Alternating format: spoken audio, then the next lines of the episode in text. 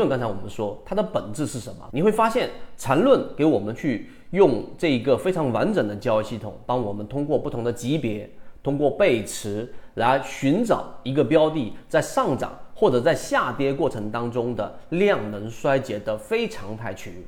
这句话其实很好理解，说成我们都能听得懂的语言，就是任何这个标的，我们举个例子，它的下跌正常情况之下，它是由于下跌的动力在不断的增加，下跌的阻力不足，动力大于阻力，所以出现了快速的调整。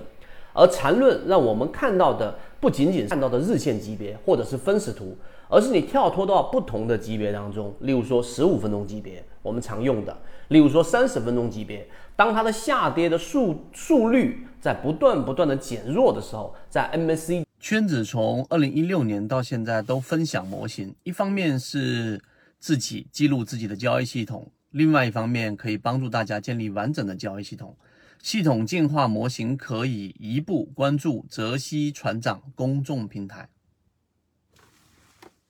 第一，它会形成背驰的现象。在我们所说的这个呃这个活跃之间，也会出现一个背驰的现象。所以，当这种背驰现象一旦发生，这种就叫做非背驰类的这一种下跌之后的背驰。那这种背驰呢，就会形成了一个很明显的结论，就是下跌的量能在衰竭了。那这个时候呢，你可以从十五分钟级别或者是日线级别上找到一个类型的买点。那么这个位置上呢，它不一定是，或者说很大概率上，它并不是 V 字形的底部，也不是我们说的左侧交易。因为左侧交易的话，你所面临的风险是会遇到缠论里面所说的下跌盘整下跌，就是下跌的延续。相反的，我们能找到的是 V 字形的右侧，也就是一个次低点，能够确定这个底部就趋势中完美，那这一个安全性，那么这个时候你成功率就非常高了。